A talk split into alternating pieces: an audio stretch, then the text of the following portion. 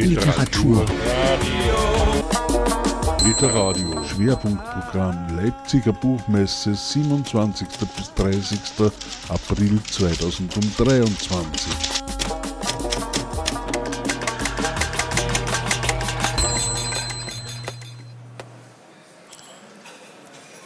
Willkommen bei Literadio auf der Buchmesse in Leipzig 2023 am Stand der IG Autorinnen Autoren.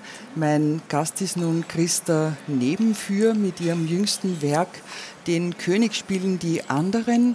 Erschienen ist er beim Klever Verlag in Wien. Christa Nebenführ, herzlich willkommen. Schön, dass Sie da sind. Ja, danke für die Einladung. Den König spielen die anderen. Die Bedeutung dieses Spruchs kommt ja an sich aus dem Theaterumfeld. Sie haben ihn als Titel auf Ihr Buch gesetzt und dieses Buch führt ziemlich tief hinter die Fassaden einer Familiengeschichte. Warum ist denn dieser Titel auf der Hand gelegen? Der Titel ist auf der Hand gelegen, weil äh, dieser König, der da quasi herrscht, möglicherweise aber auch ein bisschen äh, pseudo herrscht, niemals, niemals so herrschen hätte können, wenn es nicht äh, an die fünf oder noch mehr äh, Menschen oder, oder, oder Vasallen gegeben hätten. Also der Spruch kommt vom Theater insofern, als man sagt, wenn mehrere Leute auf einer Bühne stehen und einer ist der König, nutzt es überhaupt nichts, wenn der sich königlich gibt, der wirkt nur lächerlich, sondern nur wenn die anderen buckeln, wenn sich die anderen bücken, dann wissen alle, das ist der König. Und so das ist jetzt quasi übertragen auf die Familien, also das, die Theaterbühne ist jetzt sozusagen eine Familienbühne und würden nicht immer wieder viele diesem König, diese Königswürde andienen, dann wäre er ein armes Würstel und sonst gar nichts. Genauso ist es auch. Sein ganzes Machtgehabe fun funktioniert ja eben nur, weil ihm der Weg dazu mehr oder weniger geebnet wird. In diesem Buch ist die Arbeit von vielen Jahren zusammengeflossen. Es wechseln sich dann narrative Texte mit Tagebucheinträgen, innere Monologe kommen vor oder auch äh, Telefonatsaufzeichnungen. Zum Teil auch tagesaktuelles Geschehen fließt ein. Ich schreibe, um zu verstehen. Das ist eine Aussage von Ihnen. Wie hat sich denn das bei diesem Buch ausgewirkt? Also zuerst möchte ich mal sagen, diese, Ausgabe, äh, diese Aussage ist abgekupfert. Äh. Irgendwo hab ich, haben einige beschrieben, äh, ja, und diese Aussage exakt hat Frau Sabine Gruber getätigt. Und äh, das, das, das ist es halt einfach. Ja, also ich denke, äh, Sabine Gruber ist ja auch wirklich eine ganz, ganz super Autorin. Und als ich das gelesen habe, ja, genau das ist es. Ja, es hat sich insofern, ich habe eben schon 1986 in einem Radiointerview das angekündigt, dass ich so ein Buch schreiben will. Äh, den König spielen die anderen auch schon. Ja? Da war ich 26 Jahre alt, weil eben diese Tyrannei oder so mir wichtig schien. Und äh, dann ja, nach dem Tod meiner Mutter äh, oder ungefähr in dieser Zeit, wo das begann, 2008, habe ich, und das brauche ich und das tue ich auch in Form von Lyrik oder so, habe ich halt einfach diesen inneren äh, Aufruhr in irgendwie zu bannen, versucht in Worten, in Sätzen, auch in, in lyrischen Passagen etc. Und äh, dann äh, nachdem 2019 dann eben auch der König gestorben war, haben wir gedacht, so jetzt kann ich dran gehen, das Ganze zu sortieren und hatte dann auch wirklich das große, große Glück, für das ich nicht dankbar genug sein kann, dass äh, die Stadt Wien mir ein Jahresstipendium ge ge, äh, zur Verfügung gestellt hat, dafür gewährt hat, wollte ich sagen, genau. Und da wurde dann, also da habe ich, es ist ganz viel rausgeflogen und anderes reingeflogen, weil es ging mir darum, dass ich kann mich erinnern, ich habe als Jugendliche Salz der Erde gelesen. Und äh, vom, sagen Sie mir den Namen, auf jeden Fall wurde dieses, äh, dieses Buch dann äh, unter, also über einen Edmund Sackbauer. Und das war grauslich, es war grauslich. Und es wurde dann komplett verniedlicht als Mundel, äh, als Fernsehserie äh, dargestellt. Und mir ging es eben darum, doch nicht zu verniedlichen und zu ver verhumorisieren oder so. Es sind zwar lustige Momente, also sagen manche Leute, sie müssen auch ab und zu immer wieder lachen, aber es ging mir schon darum, dass das da ein bisschen unter die Haut geht, wenn, wenn, wenn man in so einer in so einer Hierarchiesituation und noch dazu, wenn der König äh, auch noch ein, sagen wir mal, eine originelle, verhaltensoriginell ist. Ja, das kommt dann auch noch dazu. Dieses Verstehen, das äh, wirkt sich ja auch bei den Lesenden aus. Also mir ist es auf jeden Fall so gegangen. Sie schreiben auch äh, sehr detailliert und eigentlich sehr äh, ähm, ehrlich. Also das ist auch spürbar. Beim Vater geht es weniger um ein Verstehen eigentlich als um ein Erfassen, wie er in das Leben seiner Familie da ständig eingreift und oft beginnt das ja ganz harmlos, also mit eigentlich alltäglichen Situationen, die dann aber fatal enden. Und das äh, Grausame ist, dass es einfach absehbar ist. Also das ist äh, eigentlich völlig klar immer, wann das so startet, das wird ein Desaster. In der Schusslinie stehen aber so gut wie immer seine Frau und seine Tochter, aber der Bruder weniger oder kommt zum, äh, zumindest hier nicht ganz so, äh, tritt das nicht ganz so hervor. Aber warum ist es denn so schwer, sich dem zu entziehen? Ich sage Ihnen jetzt mal die Wahrheit. Es ist so, äh, ich habe eine Schwester und die ist eine wunderbare Frau und ist lebt und wir lieben uns heiß und innig und die möchte ich nicht vorführen hier.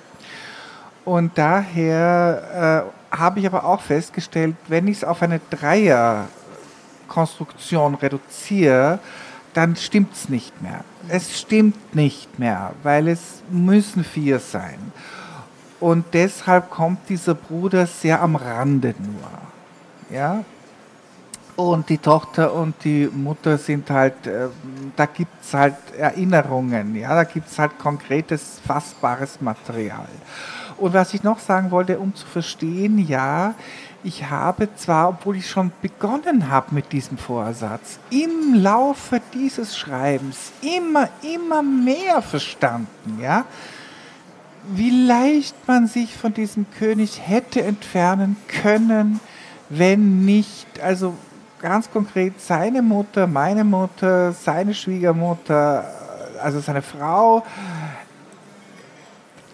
völlig gebannt gewesen wären von diesem, von diesem Familienmodell. Ja? Wenn es der Vater sagt. So ungefähr. Aber gebannt jetzt nicht im positiven Sinn.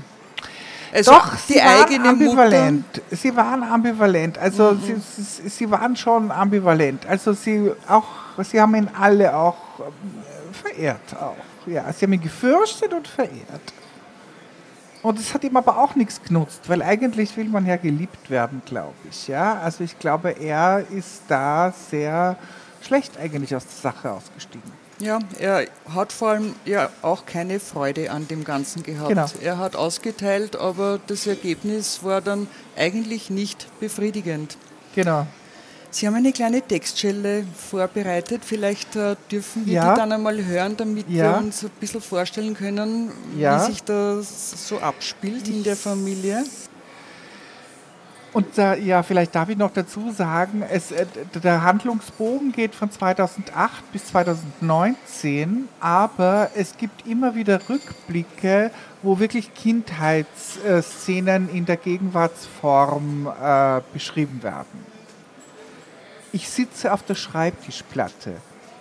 Ich sitze sehr ungern auf Stühlen und wenn, dann lieber im Schneidersitz.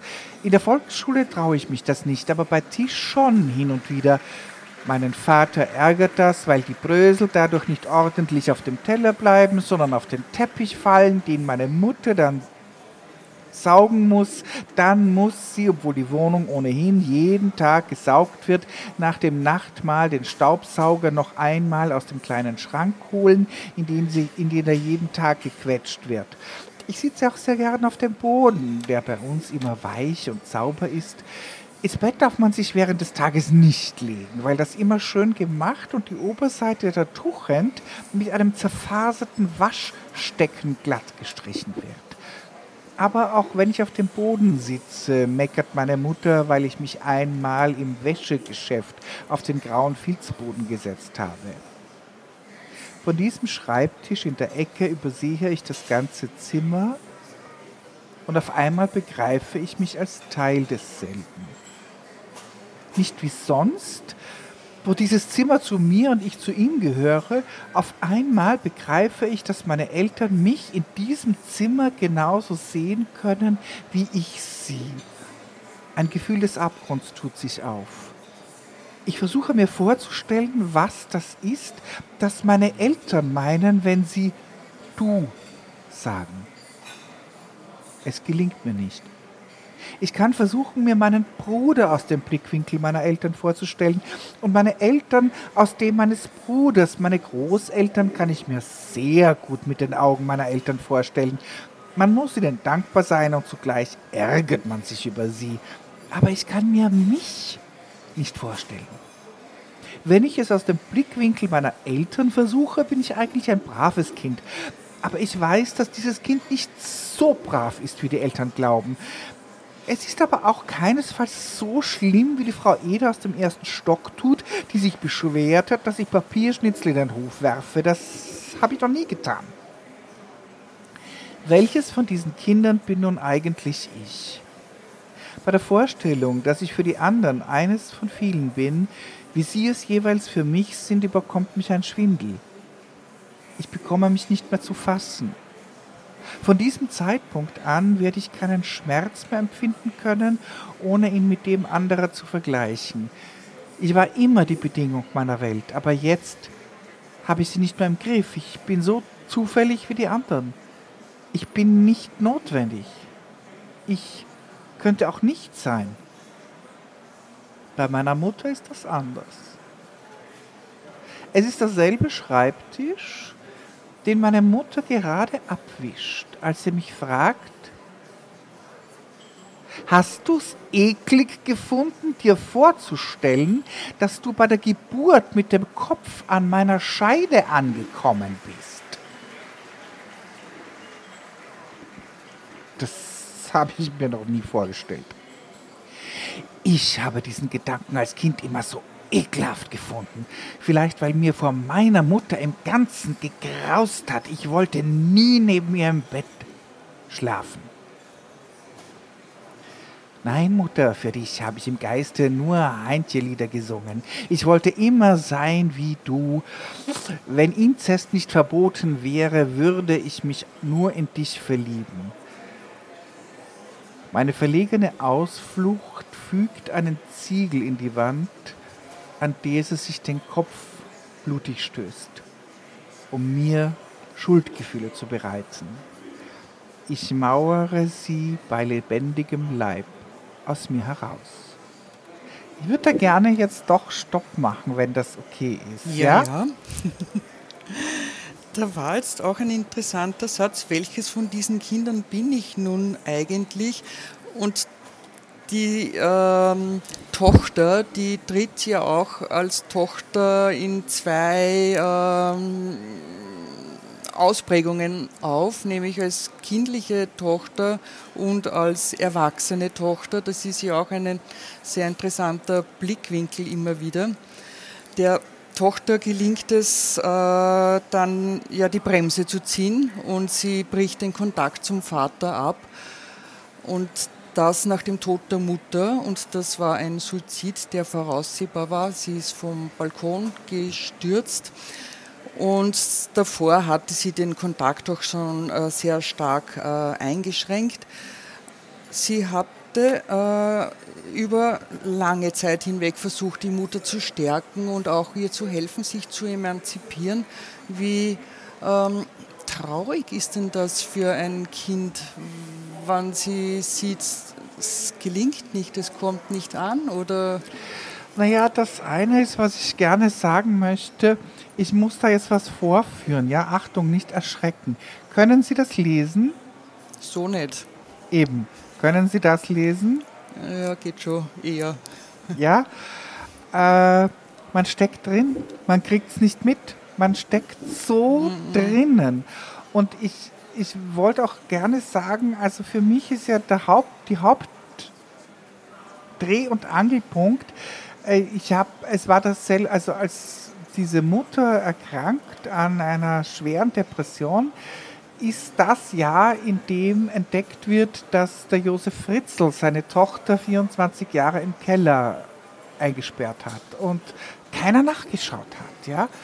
Und äh, das äh, diese virtuelle Stahltür, die in Familien halt oft zum Einsatz kommt, wo man sich einfach nicht traut, hinzuschauen, reinzuschauen, äh, den Spalt aufzumachen.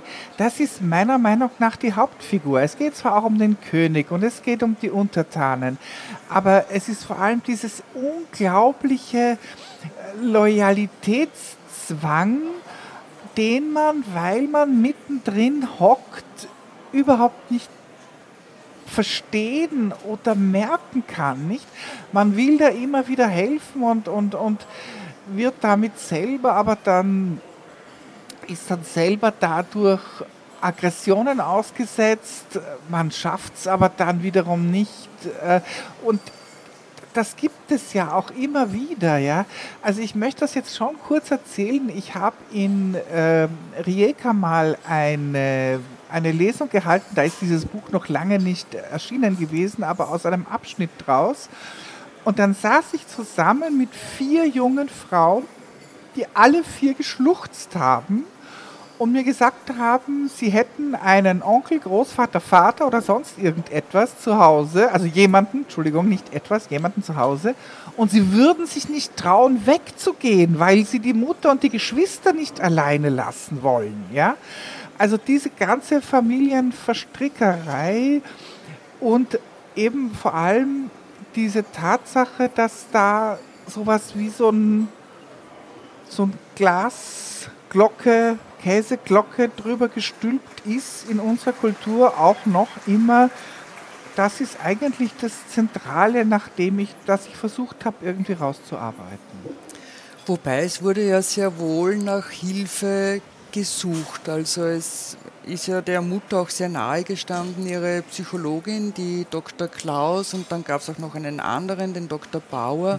Und genau diesen äh, therapeutischen äh, ähm, Beiständen ist dann schon sehr viel Platz auch gewidmet in dem Buch.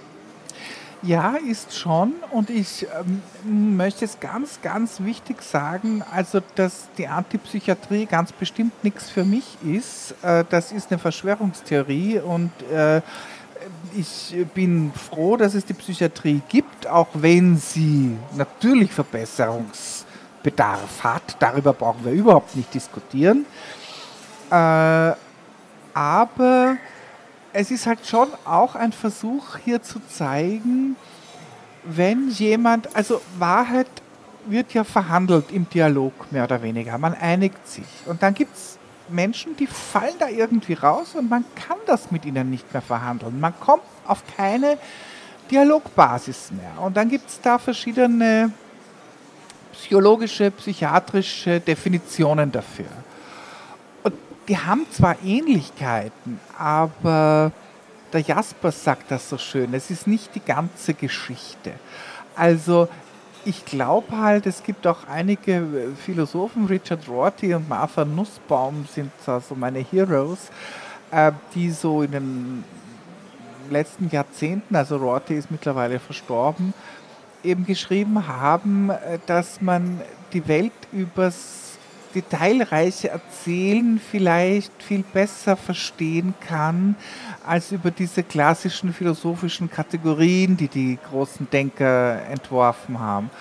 Und keine Rede davon, dass ich jetzt äh, sagen möchte, sperrt die Psychiatrien zu, das nein, überhaupt nicht. Es wird da auch geholfen, aber das sind halt immer nur so ganz, ganz kleine Schemata, die natürlich niemals äh, diese, diese ganze Dynamik eines Entgleisens, wenn ich das so nennen darf, äh, zeigen können.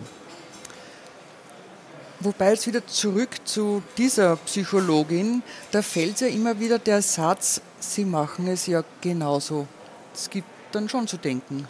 Das ist ein ganz zentrales Ding, dass ich halt immer das Gefühl hatte, äh, selbst äh, nicht an diesem Spiel beteiligt zu sein und dann selber auch eigentlich über mein eigenes äh, Reflektieren im Zuge einer Therapie darauf gekommen bin, wie, wie sehr ich da beteiligt bin an dieser Dynamik unbewusst, ohne es äh, zu, zu merken. Ja?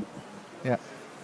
Also es ist, also das hat sich ja jetzt schon aus meinen Gesprächen wahrscheinlich ergeben. Es ist autofiktional. Es ist das fast alles, äh, bis auf eben einige kleine Camouflagen, um ganz wenige Menschen, die mir nahestehen, zu schützen, äh, ist das praktisch alles aus dem Erinnerungsmaterial zusammen äh, ge, ge, gebastelt, geknetet, ge, was, was, welches Wort Sie haben wollen. Wobei spielen ja noch zwei weitere Generationen mit, nämlich die Enkelkinder, wenn man so will, des Königs und auch äh, dessen, äh, ähm, also die, die, die Großeltern, also es sind dann drei Generationen auf jeden Fall. Und, ähm, und da stellt sich dann schon die Frage, auch wie weit sind denn die auch schon in dieses Königsspiel da involviert oder wie äh, gefährlich ist denn das dann auch? dass das, äh, dieses Verhängnis oder diese Last dann auch weitergetragen wird? Ich habe, also ich muss sagen, ich war von den Socken, ähm, man ist ja ein bisschen eitel, und ich war auf Amazon und da gibt es eben schon zwei äh, Kritiken tatsächlich. Und eine hat das so schön formuliert. Die sagt, dieser König ist ein wütender Orkan, der seine Frau komplett umlegt, gegen sich die Tochter auch noch wirklich wie gegen einen Sturm stemmen muss. Nur bei den Enkelkindern scheint der Wind abgeflaut zu sein. Und ich glaube, das kommt da auch raus. Und das ist natürlich auch ganz schwierig irgendwie, weil man schöne Beziehungen nicht zerstören möchte und dann selber halt auch sehr stark ins Heucheln kommt, ja. Zwangsläufig. Die Kinder, die mögen ja auch den Opa gewissermaßen. Ihn, die, die finden seine ihn. Geschichten spannend und Der seine Witze also, lustig. Es gibt einen Satz, den ich vielleicht zitieren darf. Wie ein Alkoholiker, der sich jeder Rumkugel enthält, enthielt er sich jeder scharfen Wortes gegenüber seinen Enkelkindern. Also ich glaube, der König weiß, sobald er da ein bisschen sich selber nachgibt, äh, gibt es kein Halten mehr. Er muss, da darf da gar nichts. Ja? Da gab es nichts, da gab es kein Nein, da gab es nur mehr aber parallel dazu wurde die Gattin und die Tochter durchaus niedergebrüllt. Ja? Also nur die Kleinen waren sakrosankt. Die könnten ihm ja auch womöglich entzogen werden und das ist dann natürlich fatal. Und das eben auch, also diese Tochter bricht zwar den Kontakt ab, äh, lässt aber weiterhin absolut den Kontakt zwischen dem äh, König und den Enkelkindern ohne halt ihre Anwesenheit, die sind ja dann schon weiß nicht, 10, 12 Jahre alt, zu. Ja, und die haben auch weiter Kontakt. Die Hermi, so heißt die Tochter mhm. im Buch, die wird ja von jung auf missbraucht. Zwar nicht sexuell, aber doch mit äh, durch die äh, Brüllkaskaden des Vaters und dieses alles ins Negative zu ziehen und ähm, hinkaut hat er schon einmal auch, aber es war jetzt auch nicht vordergründig. Mehrmals. Mehrmals, mehrmals. okay, das wissen wir dann nicht so genau. Aber es war in erster Linie dieses äh, äh, ähm, seelische, massive äh, ähm, Runterziehen eben. Und gleichermaßen ist es aber von der Mutter ja auch ein bisschen passiert. Die hat da so eine, ist da so eine Komplizenschaft mit der Tochter eingegangen und sollte dann jetzt äh, auch nicht das weitergeben, was, sie, was nur die Mutter mit der Tochter bespricht. Das ist ja dann noch ein zusätzlicher Zwiespalt. Ja, es war eine ganz lustige Situation, jetzt, wenn ich da über mein persönliches Leben äh, sagen soll. Äh, ich habe eine Freundin, die ist Psychoanalytikerin und Professorin in Klagenfurt und ich habe die interviewt für eine Radiosendung, die ich gemacht habe und sie hat dieses Buch gelesen und, äh, und irgendwie reden wir da und ich sage, Diskretion ist ja was Unmögliches. Diskretion ist ja eigentlich was ganz Mieses. Und dann später kommen wir eben drauf, äh, dass das ja in meiner Erinnerung äh, der Fall war, dass ich etwas nie weitergetragen habe, obwohl das nicht, gar nicht von mir gefordert wurde oder ausgemacht, sondern es war ihnen klar, dass ich dem König niemals sagen darf, wenn meine Mutter über ihn fällt und sich über ihn beschwert und über ihn klagt und über ihn jammert, und auf einmal sagt diese Psychoanalytikerin, ah, da haben wir die Diskretion. Ja, klar. Daher kommt mein Widerwille gegen Diskretion, weil es war eine Form von Missbrauch natürlich, ja. Da in den Kübel immer reinschütten und, und der Kübel darf sich nie ausleeren. Es kommen in dem Buch ja auch immer wieder so wissenschaftliche Begriffe vor, wie der Faraday'sche Käfig oder das Milgram-Experiment. Und äh, genauso kommen dann aber auch so ein bisschen äh, äh, alltäglichere Vergleiche mit einem Torero oder mit einem Odysseus, also wo es dann ein bisschen einfacher ist. Auf jeden Fall, es schaut nach enorm viel Arbeit aus, was da hineingeflossen ist. Es waren äh, die Bestandteile aus allen möglichen Kategorien da äh, zusammengezogen. Steht auch hinten drauf, was das Buch alles nicht ist. Und irgendwo steht dann das Fragmentarium. Also da, man kann sich schon irgendwie vorstellen, was dann von allem ist doch ein bisschen was drinnen. Aber wie war denn das jetzt? Das hat sich ja über eine sehr lange Zeit erstreckt, dieses, diese Materialsammlung, sage ich jetzt einmal, das jetzt dann doch in ein finales Werk äh, zusammenzuführen. Ja, das war dann komischerweise, also ich meine, ich kann ja wirklich nur nochmal sagen, dieses, also ich habe jetzt irgendwann mal ein Interview mit dem, mit dem äh, Ruge, mit dem Erwin, glaube ich, heißt er, oder? Erwin Ruge gemacht, der ja für sein äh, im Abnehmenden des Lichtes, äh, Zeiten des abnehmenden Lichtes, eines der wunderbarsten Bücher der letzten 15 äh, Jahre, das Dublin-Stipendium bekommen hat. Und der hat eben gesagt, dass diese Stipendien, wenn, wenn die Sache quasi halbgar ist, so wahnsinnig wichtig sind, weil, weil man sitzt jetzt da drinnen und man muss ja von irgendwas leben. Und ich kann einfach nur sagen, dass mir die Stadt Wien dieses Jahre gegönnt hat, indem ich da einfach wieder lesen und rausschmeißen und reintun und bogen und nein und hier und das und diesen Satz und dann dieses Zitat nein und dieses doch und so äh, dass meine Dankbarkeit kennt kaum Grenzen, ja. Weil ich hätte nicht gewusst, wie ich, wie ich das sonst hätte machen und das muss man irgendwie am Blog haben, ja wie ich das sonst äh, zustande bringen hätte können. Und natürlich auch, also es, es, gab eben dann auch Tagebuch, also auch in diesem Jahr meine alten Tagebücher durchlesen, alte Telefonaufnahmen durchhören, transkribieren, um um zu versuchen, das halt so, hm, wie soll ich sagen, so, das Wort authentisch ist abgedroschen, aber trotzdem möchte ich es verwenden, ja. Einfach eine Gefühlsmelange, einen Gefühlsknäudel irgendwie authentisch rüberzubringen, in aller Verwirrung und Verknäulung, die es hat. Ohne Lösung. Wären meine Eltern nicht so rätselhaft gewesen, hätte ich kein Motiv zu schreiben, ist auch ein Sager von ihnen. Und in diesem Sinne würde ich auch ganz gerne wieder weitere Rätsel mit Ihnen lösen. Christa Nebenführ, den König spielen die anderen. Erschienen ist das Buch beim Klever Verlag. Ich bedanke mich ganz herzlich für unser Zusammentreffen. Ich bedanke mich ganz herzlich für dieses ja, schöne und vor allem auch, dass da so viele Leute sitzen und stehen. Das freut mich ja total, ja. Kann ich nur sagen. Okay, merci vielmals.